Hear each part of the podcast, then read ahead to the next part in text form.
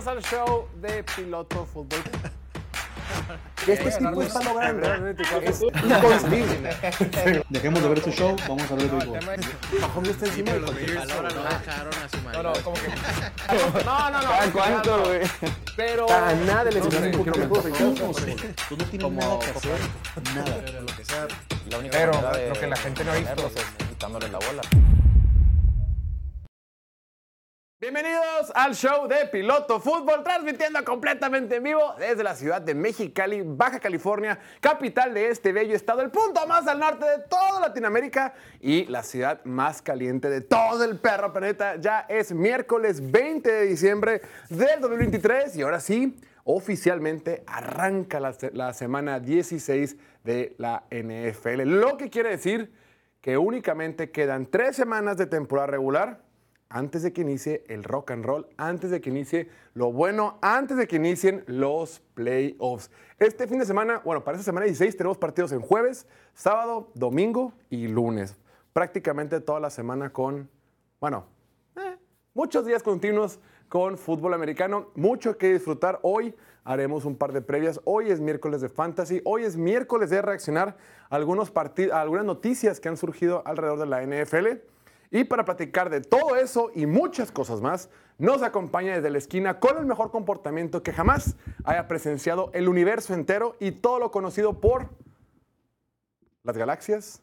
Nos acompaña el arquitecto en potencia, ídolo de los Purdy Lovers, el pastorcito, Little Shepherd, Diego Elordi. Diego, bienvenido. Un gusto estar aquí, Jorge. Resulta que el día de ayer eh, me voy dando cuenta que se me olvidaron los Leones de Detroit por completo en el Power Ranking. Vi el Power Ranking y dije, wow, son los 10 mejores equipos en la NFL, pero algún equipo que falte, uno que esté ahí en la burbuja, y me fuiste mencionando equipos y yo, no, no, no.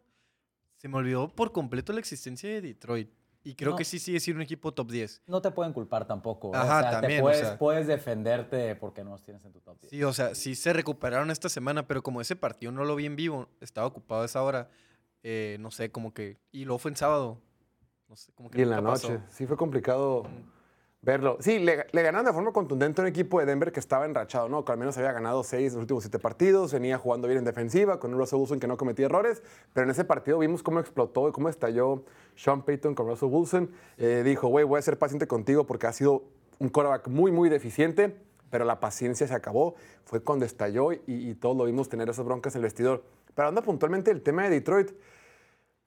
Yo no confío nada en esta defensiva, güey. Y justo hoy en la mañana fui a un desayuno y tuve esta plática. Eh, me decían, oye, ¿por qué no pusiste al- a, Detroit en el, top 10? Me dijeron lo mismo, dijeron, se te olvidó, ¿verdad? Y le dije, no, güey. Y el, el tema es que la defensiva, Detroit tuvo varios partidos que pudo No, lo hemos mencionado mil veces. Pierde contra Chicago en, en un ambiente frío, en, en al aire libre, un partido donde se ve muy, muy superado por un equipo de Bears, que si bien es los Bears cada vez juegan mejor, cada vez, en- cada vez se ven más como un equipo de NFL, pues no deja de ser de los equipos más flojitos de toda la liga. Y se vieron, muy, muy mal, sobre todo en ofensiva, que es el fuerte del equipo. Dos semanas antes contra los Saints batallaron, tres semanas antes pierden contra, contra Green Bay, o bueno, cuatro de Green Bay. Eh, tres semanas antes tuvieron ese partido contra los Chargers, donde le ganan a Chargers por un gol de campo. Y lo más preocupante, vimos cómo esta defensiva no detiene a nadie. Entonces, y luego. No, incluso ah, ah, tuvieron un juego contra Chicago que debieron haber perdido. Exacto, o sea, ya son muchos, ya es como un mes y medio entre que ganan partidos que no deben de ganar, entre que pierden partidos contra equipos que en papel son inferiores y cuando ganan pues no terminan siendo del todo, del todo convincentes. Es cierto que contra Denver se vieron muy muy bien, pero los cuatro, cinco, seis partidos antes, repito, o perdieron o ganaron por muy poquito o la defensiva en general simplemente no, no detiene a nadie. Esta defensiva es una, es una coladera, pero sí. Pues vienen dos juegos divisionales contra Minnesota y uno eh, en Dallas. Dallas. así que ahí van a demostrar de qué están hechos. Contra Minnesota deben de ganar. Eh, va a ser un partido, obviamente, es, es- en, en- en- al- eh, en domo, en, en ambiente controlado. Un partido que debería de ser un... eh, debería ganar Detroit. Hoy hice mis picks en la mañana y debería de ganar Detroit. Eh, por cierto, tuve, tuve varios... Tuve dos picks. Yo, por lo general, hago una columna de todos los partidos y después voy viendo partido por partido y ya voy coloreando cada columna, ¿no? Según el equipo que creo que va a ganar. Los dos partidos de los que vamos a hacer previa hoy, literal está en mi computadora. Y le cambiaba con las flechitas al de la izquierda, al de la derecha, de izquierda a la derecha. Y nomás porque tenía que mandar mis picks, los mandé, pero creo que me voy a arrepentir. Sí, sí, son partidazos y por eso los vamos a comentar el día de hoy. Así es, y para platicar de todo eso y muchas cosas más, nos acompaña contador, colega, amigo y tocayo, el bucanero emocionado, el señor Jorge Octavio Vildosa Amarillas. Mi estimado Vildo, bienvenido. Me quería meter a la plática, pero quería que me presentaras primero, güey.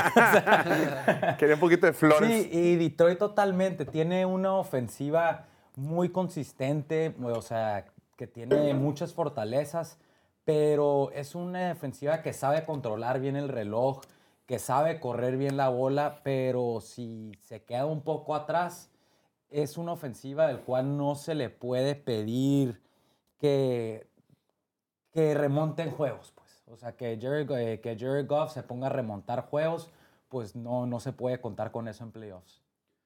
Así es, y, y sobre todo, creo que lo comentaba hoy en la mañana en el desayuno, decían, es que cuando Jared Goff está encendido, lo hemos, lo hemos visto en la temporada, es imparable, ¿no? Este, Acaba de este tener es cu- cinco pases de anotación la semana pasada. contra una, pues no digamos buena defensiva. pero Estaba una- jugando muy bien la defensiva. de Exacto, una defensiva que venía jugando bien, que tenía confianza, que se sentía muy segura, que pues venía en un ascenso notable desde hace muchas semanas, ¿no? Entonces, de repente tiene sus partidos, o, o Jared Goff tiene ese partido como el que tuvo contra los Chargers en- a principios de diciembre. O sea, sí, cuando están encendidos, cuando están encontrados sus receptores y cuando la línea ofensiva aguanta y tiene buen juego terrestre, la neta Jared Goff actúa como un quarterback top 5. Pero como dices tú, si está en un ambiente con frío, ese partido contra Chicago es, es, es la kriptonita de Jared Goff, una defensiva que juega bien, un clima adverso con viento, con lluvia, con frío, que se le siempre se le termina complicando y se pone abajo del marcador y le cuesta mucho trabajo regresar, ¿no? Por eso decíamos al principio de temporada. te toca jugar o en San Francisco o en Filadelfia si quieres llegar lejos. Así es. Por eso, en mi opinión, fueron bien costosos esas dos derrotas que tuvo tanto contra Green Bay como contra, pues esta contra Chicago, porque se alejaron de la posibilidad de tener el primer sembrado. Yo, yo digo que si Detroit tiene cualquier clase de esperanza para trascender en playoffs esta temporada, tiene que jugar partidos en casa, o al menos en, en- en estadios cerrados, pero como ya vimos, San Francisco pues probablemente va a ser el primer lugar y el segundo lugar terminaría siendo este, Filadelfia. Que por cierto, el tema de San Francisco, está esta, esta aplicación o esta página de, de, de ESPN que se llama el Playoff Machine, que empieza a jugar de que qué pasaría si ganan y pierden y, y solito te va calculando. San Francisco todavía puede perder contra Baltimore. Y No los podías sacar del primer lugar. O sea, por más que le moviste a la máquina, tendrían, no los pudiste ten- sacar. tendrían que perder. no, no, tendrían que perder dos de los últimos tres partidos y terminan jugando contra, contra los Rams y el penúltimo partido es contra Washington. Washington. Ese sí, seguro lo ganan, pero el de Rams se les puede llegar a complicar con todo y que son los padres de los Rams, incluso cuando los Rams están en su mejor versión. Y ahorita es al revés. Ahorita San Francisco está, está en su mejor versión. Ya no está Jimmy Garoppolo para mantener a los Rams en el partido, ¿no? Y Rams en ese último partido, ojalá se esté jugando la vida. O sea, va a estar muy es. comprometido a ganar. Así es. El, o inclusive puede que los Niners, si las cosas salen bien, ya ni siquiera necesiten iniciar a sus titulares, güey.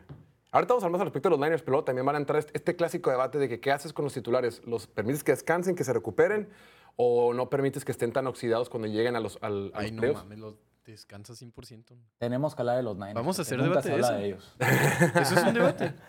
Pues vamos a hablar de los Niners y de muchas cosas más el día de hoy. Vamos a empezar. Iniciemos el día de hoy con Piloto Collection. El programa del día de hoy es presentado a ustedes por Piloto Collection, que es nuestra plataforma donde vendemos artículos coleccionables de la NFL. Cascos, balones, jerseys o imágenes firmadas y autografiadas, y como la que tengo aquí, que es del mejor receptor de todos los tiempos, Jerry Rice, con su certificado 100% garantizado, 100% original, la firma de Jerry Rice.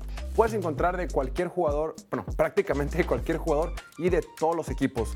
Eh, repito, tenemos cascos, balones, un montón de cosas. Visiten nuestra página de pilotocollection.com o si no, nuestra cuenta de Instagram en piloto.collection, donde pueden encontrar, eh, donde si no encuentran un artículo puntual que tenían en mente, nos pueden mandar un mensaje, nos pueden mandar un, un DM y con gusto ahí los atenderemos para que encuentres el regalo ideal para esa persona especial en estas épocas navideñas.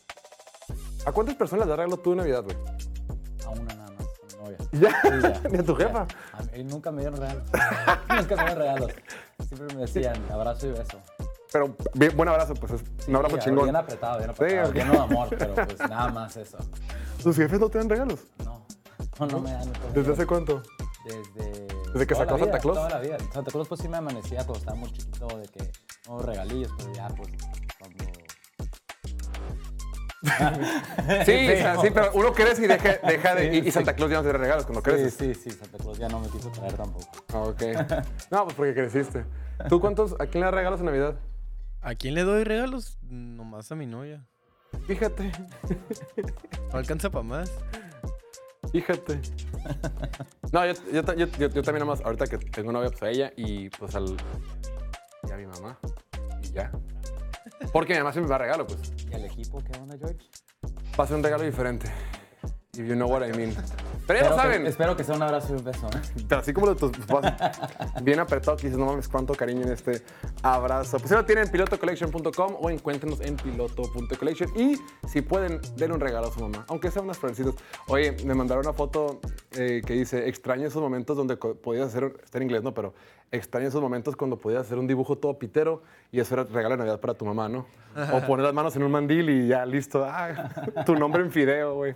Cualquier cosilla. Ok, hablemos de fútbol americano. Empecemos. Aaron Rodgers, mi estimado Bildo, ya es oficial el quarterback de 39 años o 38 o 30 y muchísimos años. 40, güey. ¿Ya tiene 40? Sí. Júralo. Aquí dice en Wikipedia que tiene 40 años. El quarterback de los Jets, Aaron Rodgers, dijo en el show de Pat McAfee que no está al 100% recuperado hasta ahora y que es más probable que esté listo en otras tres o cuatro semanas. Esto básicamente confirma que su temporada se ha terminado. Después de cuatro jugadas en la ofensiva de los Jets, uno de los mejores quarterbacks de todos los tiempos, o al menos uno de los más talentosos en todos los tiempos, pues no hará su regreso eh, heroico con este equipo de Nueva York, que actualmente tiene un récord de 5 ganados, 9 perdidos, y los playoffs lucen, eh, pues ya, inalcanzables. Un equipo que ya está pensando en la temporada 2024, mi estimado Bildo. ¿Tú llegaste a pensar que Aaron Rodgers iba a regresar para la temporada?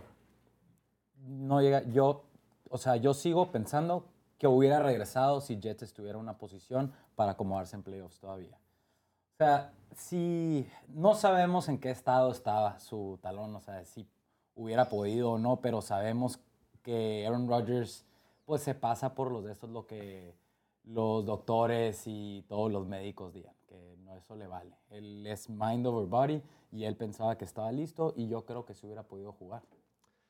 Sí, pero es que llegó un punto que los Jets más o menos están en la pelea. Para la semana 8, los Jets tenían un récord de 4-3, güey. O sea, todavía podías competir, todavía medio más o menos. Y lo veías en la tele, o sea, queriendo dar de teatro, de que haciendo build-up hype, de que estaba, de que ya iba a estar listo, iba a estar listo, pero pues no han podido hacer puntos los Jets. Sí, todo lo que veías que ya no andaba en muletas, que ya estaba pisando el campo, estaba caminando en, el- en la banca, eh, lanzando pases antes del partido, en el entrenamiento, todo eso, pues te emocionas y dices, güey, si los Jets están en la pelea, 100% se la va a aventar. Aunque Claro, le duela poquito, de que y puede, puede, y, y vale la pena, ¿no? Porque vale la pena intentar llegar a los playoffs después de esta sequía, que es la más larga en, en cualquier liga profesional, si no me equivoco, ¿no? Sí, sí, sin pasar a los playoffs, ¿no? Ajá, Más sin de 12 pasar a los playoffs. Deja tú ganar un partido. Em, pero sí, pues obviamente fue negligencia mantener a Zach Wilson, no buscar a un Jacoby Brissett, incluso un Drew Lock que se acaba de ver bien. Jake Browning, Andy Dalton. ¿Quién más ha visto bien? Joe Flacco se, se ha estado viendo bien. Gardner Y, y Minshew. Joe Flacco estaba con el equipo la temporada pasada. Gardner Minshew. Había muchas opciones y por necios te quedaste con Zach Wilson de que, ay, a ver qué trae. Lo mismo de siempre, o sea, nada ha cambiado. No por estar todo el offseason con, con Aaron Rodgers iba a cambiar. Él necesitaba todavía un año completo de, de ver a Aaron Rodgers jugar, no nomás de entrenar con él. Y no lo tuvo y pues el resultado fue lo esperado, la verdad. Pero yo como fan obviamente tuve, tuve la esperanza de que, hey, pues tal vez sí, tal vez Zach Wilson puede sacar la chamba, tal vez puede regresar Rodgers cuando se metan a los playoffs. Y... Pero pues no, no pasó. Perdieron seis de los últimos siete partidos, incluyendo cinco al hilo. O sea, se complicó demasiado la temporada para el equipo de los Jets. Y sí, ahorita Aaron Rodgers tiene 40 años, ¿no? Los cumplió, estoy checando aquí, el pasado 2 de diciembre, igual que el Coque. Fíjate. Eh, ¿Tú crees que la siguiente temporada, en su temporada ya de 40 años, donde va a cumplir 41, vaya a regresar? ¿O vaya a regresar igual? ¿O, vaya, o lo vayamos a ver? Yo creo que sí lo vamos a ver y que va a regresar muy bien. Y los Jets están en muy buena posición en el draft para reforzar su línea ofensiva. Sea, él dijo que hasta puede que esta temporada que viene no sea su última temporada. Y la verdad que le creo. Sí, acaba de decir que él se, se visualiza teniendo una trayectoria similar a, a Tom Brady, ¿no? Que jugó, o sea, le pegas a los 40 y dicen, hey, cualquier momento te puedes retirar. Y Tom Brady todavía ganó un Super Bowl a sus 40 años, un MVP. Y sí, mantuvo un muy alto nivel, güey. Incluso la temporada pasada el equipo no, e- no, no dio buenos resultados, pero Tom Brady se veía muy bien, güey. Se veía como un quarterback top 10 en la NFL. Y podría seguir jugando esta temporada incluso. Em, pero para Rodgers pienso lo mismo. O sea, la movilidad no ha sido como que muy esencial en su carrera. Claro que tiene cierta movilidad y la ayuda a extender la jugada poquito, pero no es esencial. Lo principal es el talento que tiene, en el, Sí. el, el zip que tiene, la velocidad con la que lanza pases y la precisión, que es algo jamás antes visto y un talentazo generacional. Te vas atrás tan solo dos años y estaba lanzando para 4.300, no, bueno, en 2021 pues, 4.100 yardas, 37 touchdowns, únicamente 4 intercepciones MVP. Un año antes, en 2020, 4.300, pegándole a los 50 touchdowns con 5 intercepciones nomás, completando el 70% de sus pases. Casi rompe su propio récord de rating de pasador. Y era porque tenía a Devante Adams. Le quitaste a Devante Adams en esa última temporada en Green Bay, que neta, que no, no entiendo por qué hicieron eso. O sea, no había... Sí, o sea, ¿qué pensaste que iba a pasar? Lo dejaste con el grupo de receptores más joven en la NFL. Obviamente no funcionó. Llega a los Jets. Y los Jets también criticarlos un poco porque en el draft mencionamos como no había necesidad de tomar a Will, ¿quién? Will McDonald se llamaba. Sí, Will McDonald. Will McDonald en la primera ronda que, ok, pues potencial, puede reforzar la defensiva, pero la defensiva no es el pedo de este equipo, es la ofensiva. Tienes a Aaron Rodgers, ya le está pegando a los 40 años, protégelo, draftea línea ofensiva. hab- Había buenos linieros, incluso hasta un receptor te hubiera servido más. Pero no, o end. Ta- visto o sea, neta, cualquier posición en ofensiva, tight end, receptor, liniero, Sí. Tackle, guard, centro, lo que sea, hubiera funcionado. No lo hiciste, desperdiciaste esa selección de primera ronda y desperdiciaste tu primer año de Aaron Rodgers. Que no, no es como que vas a tener 10 años, a lo mucho vas a tener 5, ¿no? Pues, o, o A lo menos, o- muchísimo. o menos, ¿no? A lo Sí, muchísimo. Yo creo que máximo, máximo tres. Máximo Sí, 4. no, porque también ya cada vez las lesiones son como, se han venido acumulando. Lo que tenía Tom Brady es que en su última racha de su carrera era cuando más sano estaba, no permitía que le pegaran. Eh, y Aaron Rodgers de alguna manera pues se queda un poquito más con la pelota. Lo que sí llama la atención es que no ha perdido fuerza en el brazo. La temporada pasada veíamos cómo te a tirar esos pases de 50, 55 yardas sin mucha bronca. Es un cora que no requiere mucho movimiento, que nomás casual y pinche bola, bola, vuela, una locura, ¿no? Pero vamos a ver, vamos a ver cómo regresa. Ojalá que sí. Eh, mucho está, está leyendo de que no, Aaron Rodgers siempre supo que no iba a jugar, pero solo quería generar drama, ¿no? Porque siempre es esta diva de mucho drama. Puede ser. Puede ser, exacto, puede ser. Sin embargo, eh, me da la impresión que, pues, oye, le están pregunte y pregunte, pues va a estar conteste y conteste, Sí, ¿no? güey? claro, él solo dice lo que piensa y ya. Sí, güey. No Oye, todos lo dicen. estás en un show todos los martes porque te están invitando y ya tienes una relación ahí, pues va, va a responder lo que le estén preguntando que va a generar cierta eh, polémica. Ojalá, porque este equipo de los Jets eh, lo merece, tiene gran defensiva. Yo creo que más que desperdiciar el año de Aaron Rodgers, desperdiciaste el año de muchos defensivos, de mucho talento que tenías de ese lado del balón y, pues ahora nada más el siguiente año todos van a ser o un año más caros o un año más viejos, Esta defensiva de los Jets de Nueva York. Pero vas a estar muy bien acomodado en el draft para reforzar la línea ofensiva, que es algo que se necesita. Tienes muy buen coach, líder de tu defensiva, y ya él va a tener control absoluto sobre la ofensiva, que es algo que Aaron Rodgers siempre ha querido. Mira, y ahorita los Jets son séptimos en el draft y les queda jugar contra Washington, Cleveland y los Patriots de Nueva Inglaterra. Todavía pueden perder uno o dos partidos de los que les quedan, güey, y mm, se acomodan aún más en el draft. Ahorita vamos a hablar más. Firmar agentes libres para la línea ofensiva, ¿no? Así es. Parte del éxito de Tom Brady esos últimos años de mantenerse sano era que está con una muy buena línea ofensiva en Tampa. Totalmente.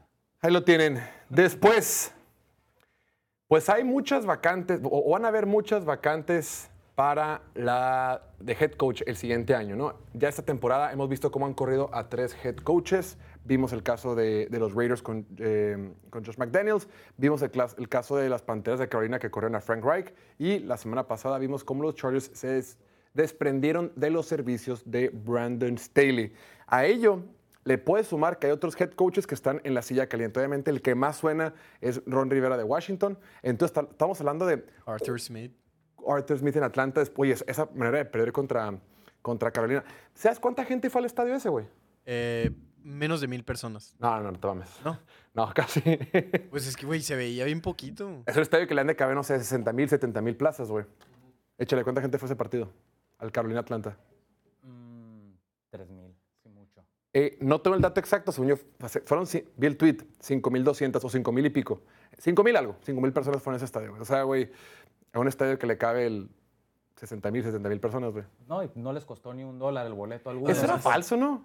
Según yo, no, sí, Tiene que verdad. ser. No chequé. La verdad. Yo sí chequé, güey. El checaste punto que- en, que- el, se- en el que el estadio pues tiene que vender cerveza, tiene que vender hot dogs, güey. O más bien publicidad, hasta la pura publicidad, ¿no? Oye, a muchos patrocinadores les vendo mis espacios publicitarios en el estadio porque digo, hey, cada semana te voy a traer a 60 mil personas a ver tu marca, güey.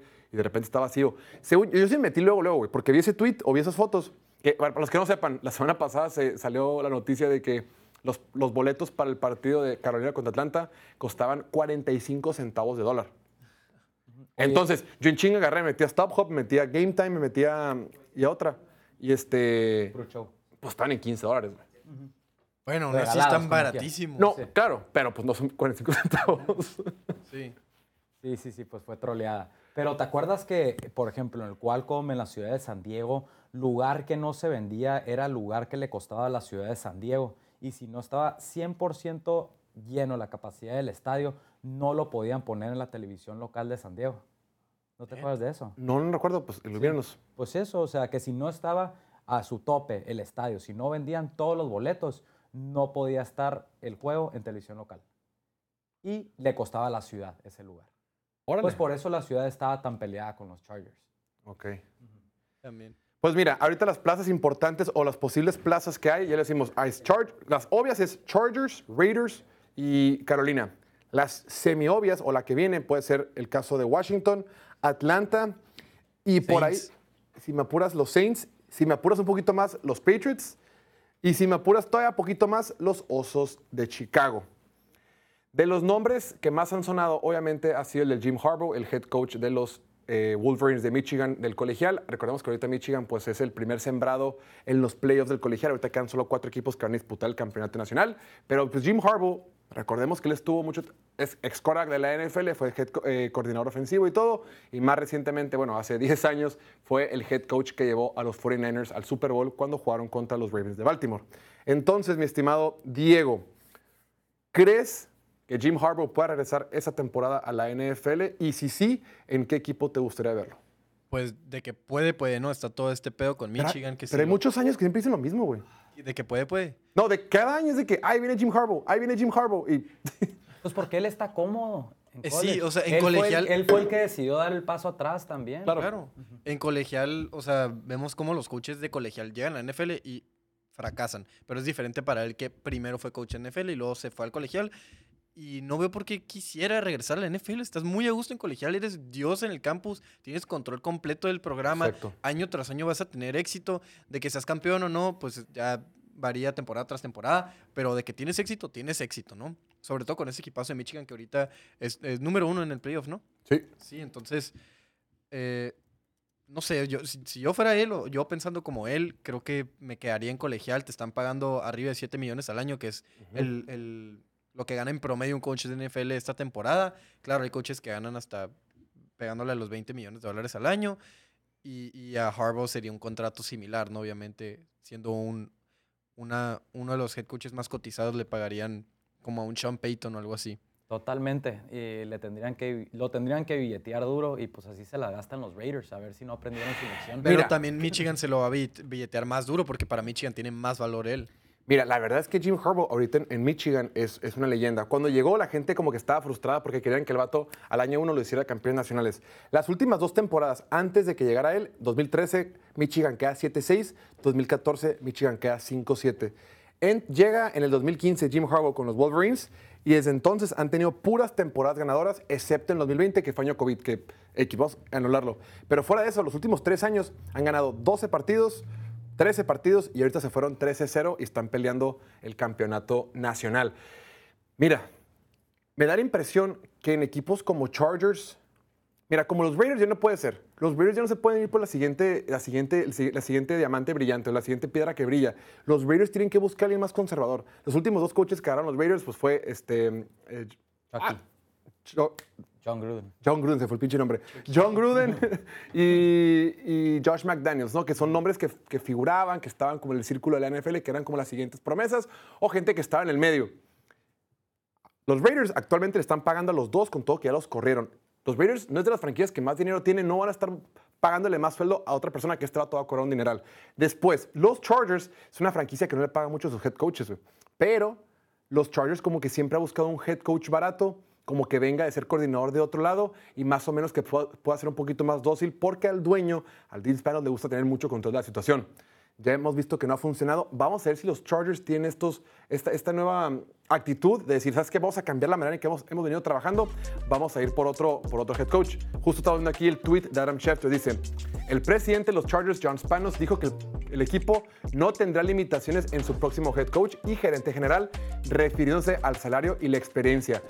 Vamos a ver si esto es verdad. Como dicen, del dicho, del dicho al hecho, hay un gran estrecho, algo así, ¿no? Sí, suena bien. O sea, Pero sí. también no, no le puedes sacar tu, tu chequera hacia el mundo, pues así. Yo pienso que está mal de los Chargers también decir que traemos cheque en blanco para quien quiera. Sí, creo que sí, porque los fans están hasta la madre. O sea, los fans, no puedes perder a los fans, güey. Imagínate que los- si los Chargers no hubieran corrido a Brandon Staley y, y al gerente general Tom Telesco, los, los fans dicen, güey, qué pedo, o sea, te vale madre. Pues los Chargers sí, fue lo mismo con Nerf, eh, con North Turner, con Marty Schottenheimer. Los Chargers nunca han gastado un head coach y siempre han tardado de muchísimo correrlos. Cuando- Por eso están diciendo ahorita que ya van a Ajá, gastar. es el mensaje, ese que se, hey, raza, perdón, le hemos cagado, ahora sí te lo juro. Pues es, es- es el, el novio que se arrepiente, se arrepiente, se arrepiente, que ya no te voy a cuernear, amor, quién sabe que ya estamos. Pero a ver, es una, es una situación difícil porque Ben Johnson obviamente es la, la respuesta obvia, la respuesta que más se va a buscar esta, esta El coordinador ¿no? ofensivo de Detroit. Coordinador ofensivo de Detroit, que ha hecho magia con Jared Goff, que lidera una ofensiva top. Con Jared Goff, imagínate lo que puede hacer con Justin Herbert. Pero está el tema de la experiencia. No tiene la experiencia que tiene un Harbaugh, que tiene un Bill Belichick. Pero luego también está el pedo de que un Bill Belichick estaría muy metido ahí y que no sabemos si, si era Tom Brady o era Bill Belichick o... ¿Sabes? Y, y también está el, el pedo que Belichick, ah, ok, te puede arreglar la defensiva y confías que la ofensiva funcione con Kellen Moore y Justin Herbert. O, o- o te puede no ayudar en la defensiva, te puede ayudar a draftear mal, se puede volver loco a poder una vez más, querer ser gerente general, todo eso y, sé, el pobres Chargers, neta, espero que, que tomen la decisión correcta. sea cual sea la Ahorita, decisión, como espero decía, que sea es la correcta. pobre niña, no, ya no, ese, chico malo no va a cambiar.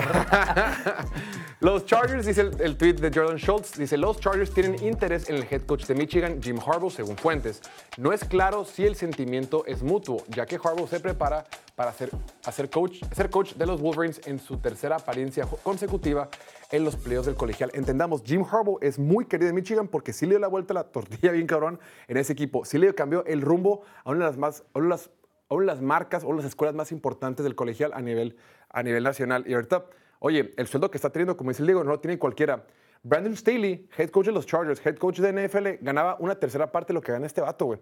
O sea, si los, por eso lo dijo Spanos, el, hijo del dueño de, de los Chargers. Dijo, hey, cheque en blanco, o sea, aquí hay billete, supuestamente.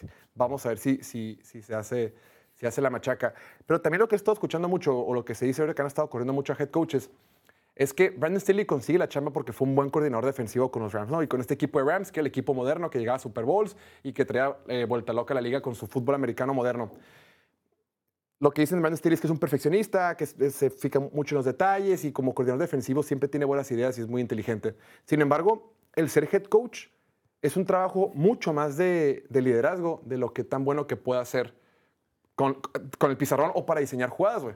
O sea, tienes que, cuando eres head coach, se dice mucho, es lo que dicen los, expertos, dicen, ser head coach es como ser el director general de una empresa. O sea, no, director general de la empresa, pues no está arrastrando el lápiz diciendo Exceles, güey. No, el vato está coordinando, administrando gente. Cuando eres head coach, tienes que administrar a todos tu staff de cocheo, tienes que tener relación con tu gerente general, relación con el dueño, relación con tus jugadores, relación con los medios. O sea, no te da tanto tiempo, digo, sí lo hacen, pero no es la única chamba mandar jugadas. No porque fuiste un buen coordinador ofensivo significa que vas a ser un buen head coach. No porque seas un buen jugador significa que, que puedes ser un buen head coach. Un buen head coach es aquel que es bueno para enseñar y sobre todo bueno para manejar gente y ser líder, ¿no? Eh, veamos hace poquito, bueno, hace, no sé si vieron el tweet, güey, del Mike- el video del Mike McDaniel, güey. ¿No lo viste hoy? ¿Lo viste? Que de, de- estaba- dando el speech. sí, ¿Tú lo viste? Hard Knocks. Mike McDaniel, ahorita los, los Delfines de Miami están en Hard Knocks en temporada. Entonces, pues tenemos acceso a, a todo lo que sucede en el vestidor y todo lo que sucede en las instalaciones de los Dolphins. Hoy salió un video, yo, yo lo vi en Ah, Twitter, güey. de- ¿El así o cuál? No, no. Ah, ahorita Sale un sale video y, y está, enfrente, está preparándose para el partido contra los Jets. Sin embargo, la semana anterior está Mike McDaniel en la sala, en el, en la- en el salón, lo que sea, salón de 100 asientos, y está enfrente de todo el equipo. Y dice, la semana pasada contra Tennessee, eh, pues valimos madre, perdimos. Y empieza a ex- explicarle al equipo y dice, cabrones, pero hablando así como, así, con varias palabras, así como, güey, parecía que, ahora te digo un comentario que leí. Y el vato les dice, el partido pasado, en la ofensiva, la defensiva, nos- la defensiva de Tennessee presentó este tipo de cobertura y nosotros y yo pude haber mandado una mejor jugada que lo que le di al Tua Tagovailoa. Esa jugada la mandé mal y tuve que forzar a que Tua sobrecompensara por mi mala decisión, güey. Y luego, bueno, otro ejemplo. Este, esta, esta defensiva, nuestro coordinador defensivo la cagó y puso en jaque o puso en riesgo a nuestro corner. Tenemos que hacer mejor trabajo los coaches. Yo personalmente tengo que ser mejor coach y tengo que mandar, tengo que ayudarlos a ustedes, ¿no? Yo no, si alguien tiene mucha presión en este equipo, si alguien no tengo que coachar como quarterback, es Tua porque tiene mucho talento y todo eso. Y ya, el vato empieza a tomar como mucha responsabilidad sus actos, güey, y empieza a dar con muchos huevos. Y pues dices, ah, ok, güey, ese es un vato, güey, que la gente lo ve. Y más allá de que es un genio y que sabe muchas cosas y que le encanta crear jugadas, te das, das cuenta que lo importante es que los 53 cabrones y los 20 de- del equipo y los 20 del staff crean en lo que estás diciendo, güey. O sea, es un puesto de liderazgo. Y ya digo, luego te mando el tweet y está chistoso cómo habla. Está chistoso porque, pues tú te imaginas un head coach, pues, pues, como con mucha autoridad y como un señor más grande y todo. El vato está así como, dice, dice Está un más morrido que algunos jugadores. Exacto, pero di- dice, dice el tema de, así es como se viera si Jesse Pinkman fuera el head coach de un equipo de NFL, güey. Porque dice, come on, man, we're just gonna step up and be men, motherfuckers. Empieza así, güey. Pero pues, pero pues al final de cuentas es auténtico y la gente le compra el paquete, ¿no? güey? Ahorita, de hecho, el, el video que yo pensé que decías fue, fue hoy también, o sea, lo, lo subieron a Instagram hoy, que le preguntan sobre su línea ofensiva, de que cómo se siente para este juego contra Dallas, porque, todo, porque tiene muy lesionada su línea ofensiva ahorita, y le hace, I don't know, bro. En fin, comprométete, mi estimado Diego. Vamos a ver a Jim Harbaugh en la NFL 2024. Estaría padre que los Chargers le paguen 30 millones de dólares. Va a súper valer la pena. Es la respuesta con más experiencia, la respuesta con mejor currículum. Tienen que hacerlo ya. ¿Va a estar No, sí o no? No, para los Chargers no. Y para Washington, Washington tiene una- unos, unos bolsillos muy profundos. Ellos sí Pues tienen puede dinero. que Washington sí, pero no me gusta para él, por su salud mental. Mejor que se quede donde está, que agarre Oye, una pero- página de Saban y mejor que se quede en colegial, güey. No, pero Washington ya no es el equipo de antes, güey. O sea, Ah, Washington Pero tampoco es. ya tiene muy nuevos diferente. dueños. Ya como tienen nuevos No, dueños. dueños sí. Pero el equipo como tal. Sí, lo, lo tiene que hacer from the ground up, desde el suelo para arriba. O sea, lo va a Si tener a que él le divierte él. eso, pues está bien. Washington tiene la cuarta selección global si termina la NFL el día de hoy. Imagínate, llegas a Washington con un nuevo dueño que tiene. Están, están ahí los. los este, pues, nuevo dueño, hay dinero, hay con queso, güey. Puedes tener una alta selección en el draft. En una de esas, Arizona gana un partido, tú, no, tú sigues perdiendo, güey, y te puedes hacer de los servicios de un nuevo Eso de quarterback. tomar decisiones por el dinero, pues está cabrón, porque ves, Carolina también tiene muchísimo dinero. Pero ahí le falta liderazgo al Broncos dueño, ¿no? tiene muchísimo dinero también. Ahí va. Tiene el dueño con más. O sea, sí, sí, sí. Pero Broncos está dando la vuelta, la- le está dando la vuelta al equipo, güey. Pues sí, ahí va. Pero Poco no, poco, no no ha estado fácil. Poco- Pero sin dinero fuera más complicado, bro. Sería interesante preguntarle a Sean Payton si fuera más feliz todavía eh, en la televisión, o sea, en vez de ser coach. O sea, que si se arrepiente poquillo. Creo que el sábado no fue tan feliz. Veamos, siguiente pregunta, dice por ahí, siguiente noticia más bien. Eh, ¿Viste esto que pasó en el partido del Monday Night, mi estimado Bildo? De Jamal Adams. Estaba lastimado, se esperaba que iba a jugar y de repente dijo, no, mejor no va a jugar. Y al último sale con que, ¿sabes qué raza? No va a jugar y mejor me voy a ir a mi casa, dice la nota. Los Seahawks dejaron fuera a Jamal Adams a pesar de que estaba sano en la victoria contra Eagles. En vez de unirse con el equipo en las bancas, Adams decidió quedarse en casa de acuerdo con Pete Carroll. Los Seahawks intercambiaron dos selecciones de primera ronda, una tercera ronda y un jugador titular en 2020 para obtener a Jamal Adams. O sea, Seahawks dio las nalgas por este güey y luego se acaba su contrato y se vieron obligados a pagarle. Y luego tuvieron que pagar, ¿qué fue? 20 millones de dólares al año, una cosa así, ¿no? Sí, les encantaba Jamal por alguna razón. No, más bien, es que ya lo tenían, güey. Se le acabó el contrato y tenían que, tenían que extenderlo porque si no, ¿para qué, te traes ¿para qué pagas tanto por un güey que luego no... Mira, ahí está, mira. Dice, el peor intercambio de todos los tiempos. Los Jets intercambiaron a Jamal Adams y una selección de cuarta ronda por dos selecciones de primera ronda y Bradley McDougall. Estas dos selecciones de primera ronda se convirtieron en Elijah Vera Tucker, que fue eh, del equipo de All Rookie el año hace dos años, y Garrett Wilson, novato ofensivo del año. O sea, Jamal Adams se convirtió en dos titulares para los Jets. Pero qué raro, o sea, vato... Le dijeron, no, güey, quédate en la banca. Y dice, no, güey, mejor, mejor vamos a casa, güey. Pues sí, la neta es el problema. O sea, ya se sabía desde hace rato que es una diva. O sea, también cuando lo, el reporte, que se estaba peleando con un reportero y que empezó a hablar ¿Sí de su eso? señora. O sea, es un vato muy tóxico. O sea, ya llega un punto donde Seattle también tienes que cortar tu- cortarle a tus pérdidas y ya dejarlo fuera. Y ganaron el juego. Sí, San Francisco pudo, pudo cortar a Trey Lance después de dar tres primeras rondas por él. Esos güeyes pueden cortar a Jamal Pero es Adams. que él, él, aparte le pagaron. O sea, como- mira, es que es, una- es un efecto de, de una bola de nieve, ¿no? De repente te gusta mucho Jamal Adams, Jamal Adams, diste muchos, mucho capital de draft por él. Ah, Ok, está contigo, será caso contrato.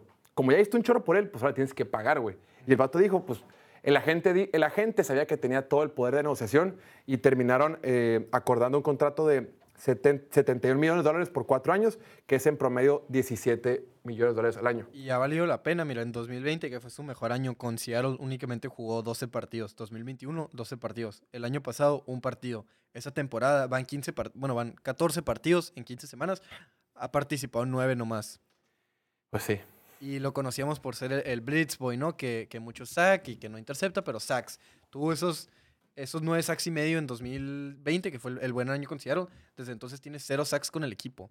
Tampoco lo han utilizado en las mejores formas, ¿no? Lo tenían ahí tan solo hace un par de semanas cubriendo a Divo Samuel, que se lo cocinaron por completo.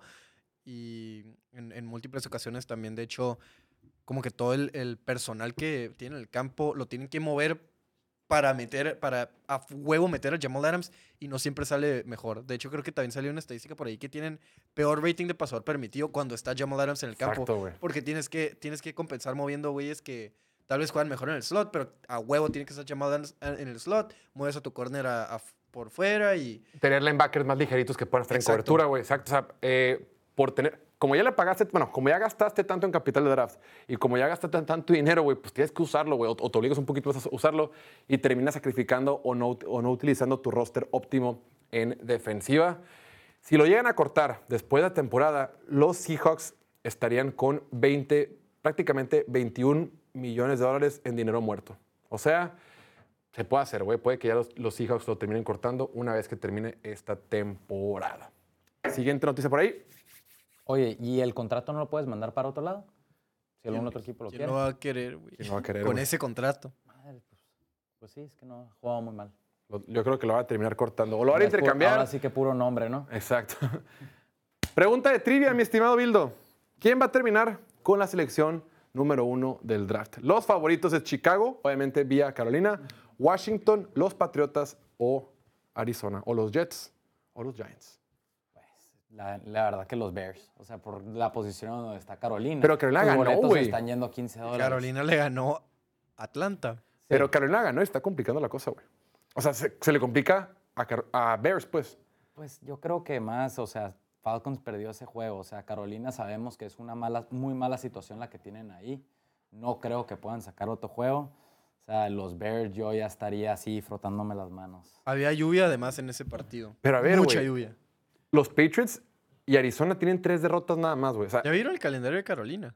pues, ¿a quién le toca? Sigue Packers, sigue ir a Jacksonville y recibir a Tampa en la semana 18, que Tampa se va a estar jugando la división. O sea, puros que tienen que ganar y que tienen El otro equipo ganarle a tiene que ganar. Pero solo es un partido de diferencia, güey. No van a ganar un solo partido en lo que queda la temporada. Me ¿Lo siento muy seguro de eso. ¿Lo firmas? Lo afirmo. Me puedo equivocar en muchas cosas, pero en eso no me voy a equivocar. Lo interesante fuera qué hiciera Bears con ese pick. Ajá, esa es la verdadera pregunta interesante para debatir durante todo el offseason. ¿Viste cómo te cayó? Qué sí, grosero, Diego Elordi. No, es que Sí, podemos hablar pues bueno, pues cinco bueno. horas de eso. Sí, vamos a hablar, vamos a hacer el off-season. No, está bien, Va a está bien. tener- Aquí nos vemos. invi- me invitan, jóvenes. Desde luego que te vamos a invitar. Sí, eh, repito, Carolina tiene dos victorias únicamente y le siguen Nueva Inglaterra y Arizona, que tienen tres victorias cada uno. Washington también podría coquetear en ese, en ese sentido, pero Washington ya tiene cuatro victorias. Entonces, no sé. Arizona ha, ha venido jugando bien. Vas a ver, vas, va a ver el Diego. Ya no lo dejes hablar, no lo voy a dejar hablar de Brock Purdy, entonces me voy a andar metiendo. Esa es plática para los playoffs. Sí, o sea, también los Commanders creo que están lejos. O sea, los Commanders tienen cuatro victorias y con cuatro victorias difícilmente vas a tener la primera selección global. Pero pues, los Commanders tienen un calendario complicado. Les falta jugar contra Dallas y San Francisco las últimas dos semanas y este fin de semana van contra los Jets. Hoy que hice mis picks, ese fue los que me costó trabajo, güey. Jets y Washington. Y hablando de picks que me costaron trabajo de hacer, Estos dos. este partido que se viene, mi estimado Bildo. Uno de los dos, bueno, el segundo partido más importante de este fin de semana, el segundo partido más, digamos, mediático de este fin de semana, el de los Dallas Cowboys que visitan a los Delfines de Miami. Dos equipos que están batallando contra narrativas muy similares. Toda la temporada se ha dicho que el equipo de Miami, si bien es cierto que tiene 10 victorias eh, este año, ninguna de esas 10 victorias ha sido contra equipos que tengan récord ganador, récord de, de punto 500 o récord ganador. Del otro lado, los Cowboys esta temporada ya han ganado contra un equipo que tiene récord ganador. Sin embargo, de visita tienen marca de 0-3 cuando se enfrentan a equipos con récord ganador. Aquí estamos viendo el récord de los equipos. Ambos equipos han ganado 10 partidos. Y por ejemplo, los Cowboys han ganado 10 partidos. Ahí están viendo en pantalla los que han ganado. eh, contra los equipos de Nueva York, Patriotas, Chargers, Rams, eh, Carolina, Filadelfia, Seattle y Washington. Todos ellos tienen un récord combinado de 53-87. O sea, un récord muy malo. Del otro lado, los Delfines de Miami le han ganado dos veces en Inglaterra, Denver, Chargers, New York, dos veces a los Jets, Carolina, Raiders y Washington, con un récord combinado de 45-95. Toda la temporada son los equipos análogos de ambas conferencias. Son buenos equipos, tienen buenas ofensivas, ponen buenos números, tienen buenas estadísticas. Sin embargo, únicamente lo hacen contra equipo- equipos malos. Y el día de este domingo, algo va a tener que ceder. No, no vamos a poder seguir manteniendo esa narrativa. Alguien va a tener que ganar, al menos que termine empatando, que es muy poco probable. Para este partido, en casa, los delfines son favoritos por uno y medio. De entrada, y antes de empezar con el análisis, ¿te sorprendió esa línea? No, no me sorprendió. Es una línea muy pareja, o sea, que casi casi pudo haber sido pick. ¿Te, eh, ¿te sorprendió, mi estimado Diego? Eh, no, por lo mismo que hice viendo ya los, los números y cómo, cómo se ven los, los matchups, pues son equipos súper similares. Obviamente vas a favorecer al equipo de casa. Es el over más alto, es el, el- el pronóstico de puntos totales más alto de la semana, de acuerdo con Play Do It. Este partido de la línea de puntos está en 51, que es el más alto de la semana 16 de la NFL. Entonces, empecemos. Son dos equipos que vienen situaciones muy similares, ¿no? Una buena temporada, buenos números, dos quarterbacks que durante gran parte del año fueron eh, candidatos para ganar al MVP, dos receptores que durante gran parte del año han sido candidatos para ganar el jugador ofensivo del año, con todo y que eh, Tyreek Hill lo va a terminar ganando, y dos, dos, dos ofensivas que son muy buenas eh, para producir estadísticas, para generar números alegres y para aplastar a rivales inferiores, con dos defensivas que han sido muy regulares. Empezamos, la, de entrada la defensiva de Dallas, cuando empezó la temporada, pues veíamos cómo estaba aplastando a sus rivales, ¿no? Le puso una paliza a los Giants y luego a los Jets y luego a los Patriots y veíamos cómo hacía sacks y six. 25, 30 puntos en fantasy te daba. Sí, sí. Veíamos sacks y presiones y, y golpes al coreback y todo eso. Sin embargo, esa narrativa o esa idea o esa, o esa perspectiva que teníamos de que la defensiva de Dallas era muy buena, se ha venido deteriorando, se ha venido desvaneciendo. Las últimas tres semanas, este equipo únicamente tiene tres sacks. Solamente Washington tiene menos sacks en las últimas tres semanas. La defensiva de Dallas, eh, las últimas... ¡Ay! Perdón, solamente, perdón, solamente Arizona y Carolina tienen menos sacks que el equipo de Dallas. Este defensiva no es tan fuerte. Eh, es la tercera que más yardas terrestres permite en toda la NFL. Y lo vimos, el partido pasado vimos cómo James Cook corrió a placer. Eh, Josh Allen ni siquiera tuvo que despeinarse. Josh Allen lanzó para menos de 100 yardas. Josh Allen no hizo ni madre. Dijeron, James Cook, vas a, vas a correr por fuerita y vas a hacer pedazos a la defensiva de Dallas. Para la mala suerte que tiene Dallas, se van a enfrentar contra una ofensiva de Miami que es número uno en toda la NFL en yardas por, acarreo. Raheem Mostert está teniendo un temporadón. Cada que le dan la pelota este, este diablo, el 31 de Miami, avanza 6, 7, 8 yardas de forma constante, encontrando huecos con las famosas corridas de outside zone o eh, zona por fuera, que hace muy bien la ofensiva de Mike McDaniel. Y una vez que logran implementar bien el juego terrestre, una vez que la ofensiva de Miami eh, empieza a desgastar a sus rivales, es cuando vienen los pases de Tyreek Hill, los pases de Jalen Waddle, y por eso logran poner muchos puntos. Entonces, estamos viendo que va a ser una buena ofensiva terrestre de Miami contra una mala defensiva terrestre de Dallas, que va a estar sin su mejor jugador defensivo por tierra, que es Jonathan Hankins, que se ausentó contra Buffalo y le hizo mucha falta a los vaqueros y va a estar ausente probablemente hasta los playoffs. Pero la mala noticia para Miami y la semibuena para Dallas es lo que decías tú hace rato. La línea ofensiva de Miami está completamente golpeada. El día de hoy, ninguno de sus cinco lineados ofensivos entrenaron. Incluyendo ni tampoco entrenó por ahí Terry Hill, tampoco entrenó el corredor Raheem Mostert, Davon Achen, el corner Xavier Howard. por- digo, eso es del lado, del, lado defensivo, del lado defensivo. Pero esta ofensiva, por más que, por más que lo he hecho muy bien eh, produciendo puntos y moviendo la pelota, pues no van a estar al 100%. Del otro lado, tenemos una ofensiva de Dallas que las últimas semanas había, estaba metiendo 30, 40 puntos por partido. Era cuando se hablaba de que Dak Prescott iba a ser el, el campeón, el ganador del MVP, era cuando tenía un montón de touchdowns y todo eso. La semana pasada creo que Buffalo los exhibió con tanta presión que le pusieron a Dallas, con la lesión de su guard derecho y, y el mejor liniero ofensivo que tiene Dallas, Zach Martin, vimos cómo el equipo de Dallas ofensivamente puede ser muy vulnerable. La mala noticia para Dallas es, es que se va a enfrentar contra una defensiva de los Jets que desde que regresó Jalen Ramsey a la alineación, que es la semana 9, esta defensiva es número uno en EPA por jugada, que es métricas que miden la eficiencia, y número uno en tasa de éxito. Han permitido 15 puntos o menos en cuatro de los últimos cinco partidos.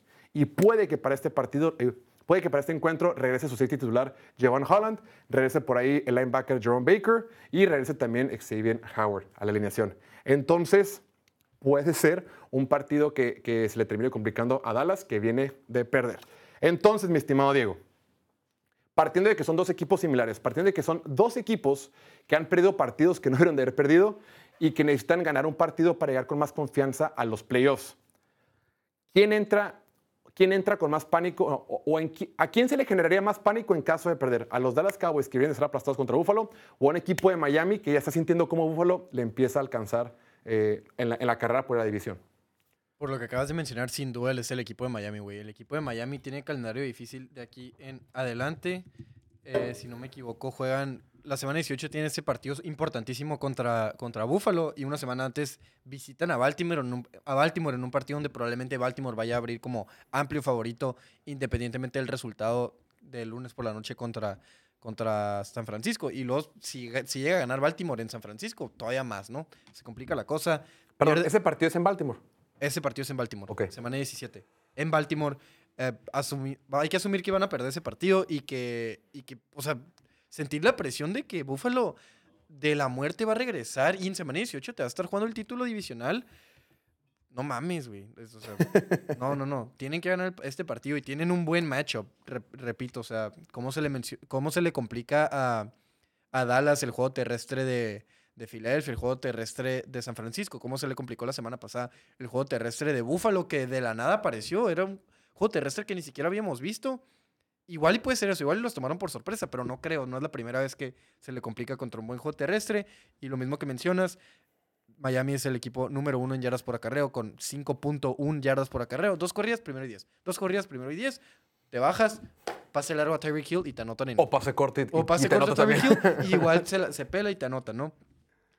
Pero aquí creo que la gran diferencia va a ser la, la defensiva de Dallas, que si bien ha estado jugando muy bien la defensiva de Miami las últimas semanas, limitando a sus oponentes a menos de 16 puntos en cuatro de los últimos cinco partidos. La única excepción fue el equipo de Tennessee en ese partido donde quedaban tres minutos y los estaban limitando a menos de 16 y luego viene este, cómo se fueron desplomando en los últimos minutos, ¿no? Eh, es la ofensiva, ¿lo crees o no? La segunda ofensiva, la segunda defensiva con más sacks en la NFL. Solo detrás de Baltimore. De la nada, o sea, neta, ni lo vi venir, no tenía idea. Con todo el que se lastimó Phillips, Ah, cabrón, lo chequé como tres veces. Refresh, refresh. Es verdad. Número uno en golpes al coreback.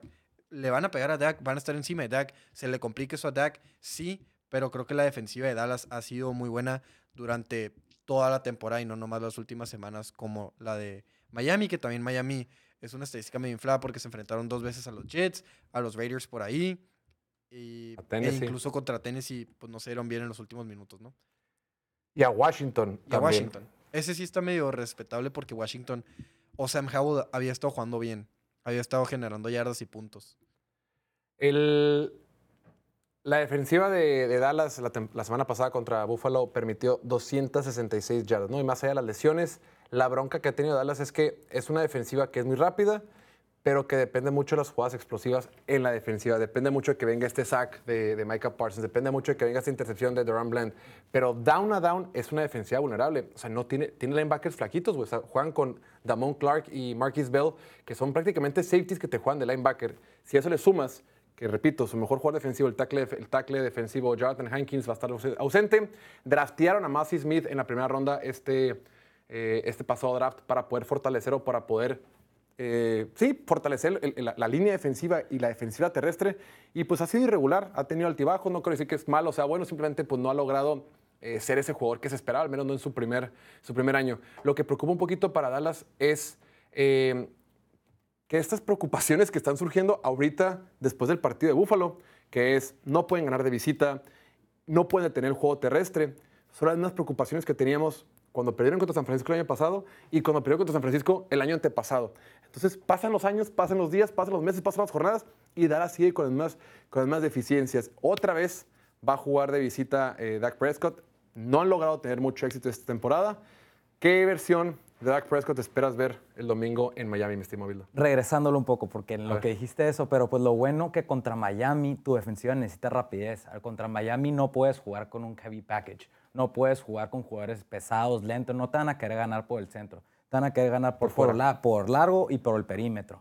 Sí. Y eh, necesitamos, o sea, que, o sea, Mustard ha sido lo que esperábamos de Tony Pollard. Tony Pollard apenas lleva un juego de más de 100 yardas en la temporada. Sí. Necesitamos más. ¿Y por qué ha tenido tanto éxito Miami corriendo la bola? Porque respetan demasiado el juego aéreo Sí. de Miami. O sea, les Sí, las defensivas están eh, muertas de miedo, ¿no, güey? Sí, están muertas de miedo, jugando cover 2, cover 3 todo el tiempo, preocupados por Jalen Waddle y por Tyreek Hill. O sea, ¿qué necesita la defensiva? Jugar rápido y yo pienso que arriesgar un poco presionando a Tua. Ahí, ahí yo creo, ahí yo creo que va a ser. Esta línea ofensiva de Miami es, es vulnerable, es, es débil. Y si juegas, si juegas con medio, si juegas esperando, si juegas con, con cobertura zona, de, de zona suave, esperando a, a- que no te queme Tyreek Hill, te van a terminar, con muchas jugadas te van a terminar haciendo daño. Creo que tienes que ser físico, tienes que mandar carga, tus corners, tienes que estar- tus corners tienen que pegar a los receptores en lo que salgan, corriendo el riesgo de que te puedan quemar una sola jugada. Pero creo que es la única manera de tener a esta ofensiva tan veloz de Miami. Mi estimado Diego, ¿sabes tú cuándo fue la última vez? ¿Sabes que, Miami ganó un partido de playoff? Eh, o sea, la última vez que ganaron un partido de playoff. Así, eso fue lo exacto. eh, ¿En no me tocó. ¿No te ha tocado? me tocó, No me ha tocado. Creo que no había, ni- no, no, no había ni No nacido. había ni nacido, neta. ¿No? ¿De plano? Wow. La última vez que Miami ganó un partido de playoff Me fue acuerdo de que jugaron un partido de playoff en te voy a Pittsburgh. tirar un 2004. 2000, en el año 2000, frente a Indianápolis. Desde entonces, en los últimos 20 años, Miami únicamente ha tenido tres apariciones en playoff y nunca ha ganado.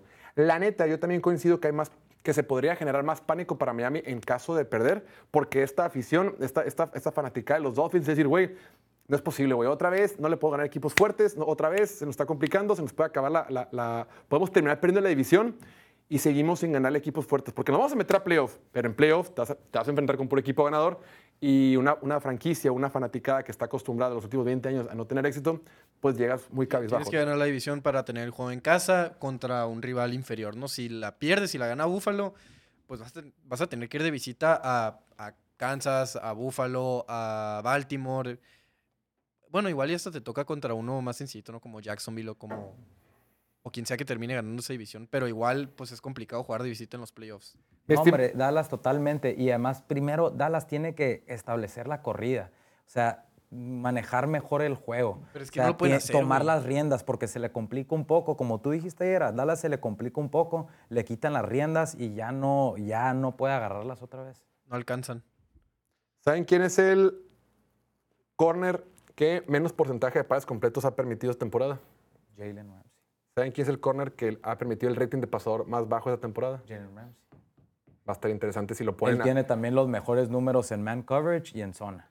La semana pasada estaba leyendo que a, a Jalen Ramsey le dijeron como 90 minutos antes del partido, le dijeron, hey, güey, vas a estar siguiendo a Garrett Wilson hoy contra los Jets. Dijo, ah, ok. Y, pues, y Garrett Wilson creo que tuvo un target, cero recepciones, una cosa así. Wow. No tuvo nada. Vamos a, Es, ver, un- es una diva, pero de los buenos. vamos a ver si lo ponen contra Lamb todo el partido o si, Por ciento, ni Sí, modo Vic- que le pongan a cubrir a Brandon Cooks.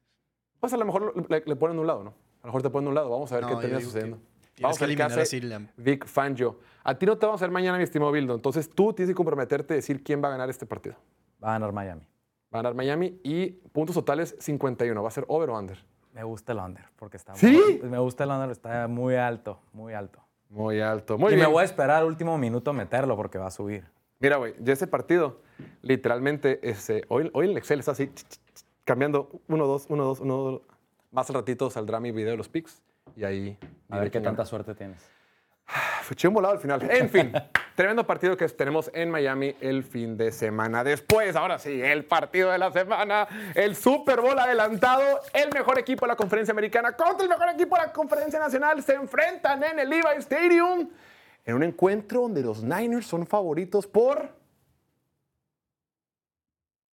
por Cinco y medio. cinco, cinco y medio ahorita. Sí. En la mañana están en cinco puntos, güey.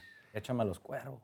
Échame a los cuervos. Un partido que va a presenciar a tres de los candidatos para ganar el premio del MVP. Por mucho, los dos mejores equipos de la NFL, por mucho, los dos mejores equipos de cada conferencia. Eh, si bien es cierto, probablemente esos dos equipos van a terminar como sembrado número uno, independiente lo- independientemente de lo que suceda ese día. Este partido es bien importante por dos motivos. Número uno, la confianza con la que llegas, ¿no? Saber que le ganaste a Baltimore saber que le ganaste a San Francisco San Francisco genera un momentum, genera una, una- pues llegas mucho más confiado, mucho más seguro para enfrentarte a quien sea en los playoffs. Y estás hablando que son las dos mejores ofensivas de la NFL, ¿no? En prácticamente, mira, aquí tenemos las métricas. En ofensiva, en yardas totales, Baltimore es la 4, eh, San Francisco la 1. Yardas terrestres, Baltimore es la 1, San Francisco la 3. En puntos, Baltimore la 4 y San Francisco la 3. En defensiva, yardas totales, la de Baltimore es la 6 y la de San Francisco la 11. Yardas terrestres 10 y 3, y 3 respectivamente. Y en puntos, Baltimore es la defensiva que menos puntos ha permitido en la NFL y San Francisco es la segunda defensiva que menos puntos ha permitido en la NFL. Ambos con récord de 11 ganados, 3 perdidos. Ambos tienen los quarterbacks favoritos para ganar el MVP esta temporada. Obviamente, eh, Brock Purdy es el amplio favorito, pero pues en segundo lugar está Lamar Jackson, que la semana pasada tuvo un partidazo en domingo por la noche contra los Ravens de Baltimore. ¿Qué va a pasar el, lunes por la noche, mi estimado Bildo? Está súper complicado, la verdad. Eh, Pero cinco, pun- cinco puntos y medio me encantan. Pero qué lástima, en serio. O sea, yo pienso en este juego y la neta pienso en Mitchell. En Elijah Mitchell que perdieron, Mark que Andrews. per- y que perdieron los Ravens. En serio. Quito, Quito Mitchell. Keaton Mitchell, sí, perdón. Keaton Mitchell que perdieron los Ravens. O sea, perdieron un corredor que les daba demasiada explosividad en el backfield. O sea, les permitía ese, o sea, los checkdowns explosivos a los Lamar Jackson. Yo pienso que les va a hacer muchísima falta. Fíjate que, mira, son dos, dos equipos muy similares que principalmente corren la pelota. O sea, dos, dos que, cuando corren la pelota son prácticamente imparables. No todos sabemos el esquema que tiene Kyle Shanahan, que es imparable. Tienes a Christian McCaffrey, que hoy por hoy es el, el corredor líder en yards de toda la NFL. Y sabemos todas las combinaciones que tienen y que son espectaculares. San Francisco es el equipo que menos lanza la pelota en toda la NFL. Es el que menos intentos de pase tiene en toda la NFL. Del otro lado, tienes una ofensiva de Baltimore que también lo que han hecho con, este, pues, con Mitchell cuando, cuando estaba sano, con, ahorita con Gus Edwards y con Justice Hill y sobre todo y principalmente con Lamar Jackson por tierra, por algo son la segunda mejor ofensiva terrestre de toda la liga. O sea, son dos, dos ofensivas que por más que de repente veamos buen juego de los quarterbacks con su brazo, principalmente son eh, peligrosos por tierra o principalmente quieren correr el balón. Entonces, dos superofensivas terrestres. Revisando sus defensivas, por más que en, en números veamos que tienen yardas similares o que tienen puntos similares o que son buenas defensivas, en realidad, si te metes a las métricas avanzadas, en métricas que miden la eficiencia o la tasa de éxitos, qué tan exitoso soy jugada a jugada, estas dos, defensivas terrestres son por debajo de promedio de la NFL. O sea, en cuestión de defensivas terrestres, tienes a dos defensivas que se van a enfrentar el lunes que no son tan exitosas down a down. La defensiva de Baltimore permite 4.2 yardas por acarreo a corredores y la de San Francisco 4.3. Creo que, yo creo que también es por cómo les juegan las defensivas, totalmente. O sea, son dos, son dos equipos que sí te permiten jugar con heavy packages, jugar cerca de la línea, o sea, jugar man, también jugar hombre a hombre. O sea, no es un equipo, por ejemplo, como Miami o Dallas que les tiene un poco de más, que les tienes que dar más altura, más respeto en, a profundidad. Te permiten jugar un poco más bajo. O sea, bastante interesante porque son, repito, dos, la- las dos mejores ofensivas por tierra contra dos defensivas por tierra que son med- medianas. La lógica, lo normal, lo normal que pasaría fuera que ambos equipos corran mucho la pelota porque van a encontrar muchísimo éxito. Como que están, son las debilidades, son equipos muy similares en ese sentido. Y luego también tienes que por aire, obviamente, eh, actualmente Brock Purdy es número uno de la NFL en pases de touchdown. Sa- también sabemos de- del daño por aire que te pueden hacer con todas las armas que tiene esta ofensiva de San Francisco. Y recientemente, pues también hemos visto a un Lamar Jackson que como pasador se ha desarrollado un montón y está encontrando un montón a sus nuevas armas con las que está jugando esta temporada. O sea, son dos equipos muy similares, tanto en ofensiva como defensiva. Claro, encuentran esas similitudes de formas diferentes, porque claro, la, efectividad terrestre que tiene Baltimore gran parte es por Lamar, la efectividad terrestre que tiene San Francisco gran parte es por, por Christian McCaffrey, pero a final de cuentas, en ese sentido, son equipos eh, similares. Dos de los mejores staffs de cocheo que tenemos en la actualidad, dos de las mejores ofensivas, dos de las mejores defensivas. O sea, algo va a tener que ceder, ¿no? Y recientemente hemos visto cómo esta defensiva de San Francisco cada- habían estado batallando mucho para generar presiones. Eh, no sé si el, el cambio que tuvo, ¿recuerdas? Tuvieron tres derrotas de forma consecutiva. Estaban como un poquito eh, eh, entrando, se estaban Pánico. alarmando un poquito en San Francisco, hicieron el cambio Chase Young. Aparte de Chase Young, el cambio de Steve Wilkes, el coordinador defensivo que estaba anteriormente en el palco de, de- de- de coaches, bajaron. lo bajaron a la banda y desde entonces San Francisco es de las defensivas que más mete presión a los quarterbacks rivales. También ya Chase Young y también, también este, han encontrado muchísima, han hecho más sacks, más golpes, más presión a, las, a los quarterbacks del otro lado del balón. Entonces, está muy parejo. Está muy parejo y Lamar Jackson no puede estar en una mejor posición. Claro que se topa contra este 49ers que es una máquina, una máquina, pero Lamar Jackson tiene su línea ofensiva muy sana, tiene defensiva. O sea, este es su juego prueba. Lamar Jackson es la hora de que, neta, es ahora o nunca. Puede, puede que sea ahora o nunca. Y no se comparan las armas con las que tiene San Francisco, pero aún así es el mejor grupo de armas que ha tenido Lamar Jackson en toda su carrera. De acuerdo. Y con este estilo de juego diferente donde tal vez, tal vez en el pasado en cuanto veías el hueco, pum, a correr, ahora ve el hueco y extiende la jugada y se queda viendo, esperando, esperando, alguien solo y, y completa, güey. Y eso le ha abierto muchas oportunidades a la ofensiva de, de, Baltimore. de Baltimore y creo que podemos ver algo similar como lo que hizo Joe Burrow en ese partido en San Francisco donde estaba como cirujano, ¿no? O sea, co- completo, completo, pum, pum, pum, oportunidad de mis receptores, oportunidad de mis tight ends, juego terrestre y les anotaron más de 30 puntos. Totalmente, porque sabemos que Divo Samuel, Kittle, Ayuk, McCaffrey, todas esas son manos seguras. Van a atrapar el balón. Falta que las armas de Lamar Jackson, que son, bueno, OBJ, Está jugando muy bien. OBJ ha estado jugando muy bien. O sea, todas las otras armas que tiene, Isaiah Likely también ha estado jugando muy ha sido un buen bien. reemplazo para Mark Andrews. Han estado jugando muy bien todos, pero se me hace, o sea, claro que agarra, te dan más seguridad las armas que tiene Brock Purdy.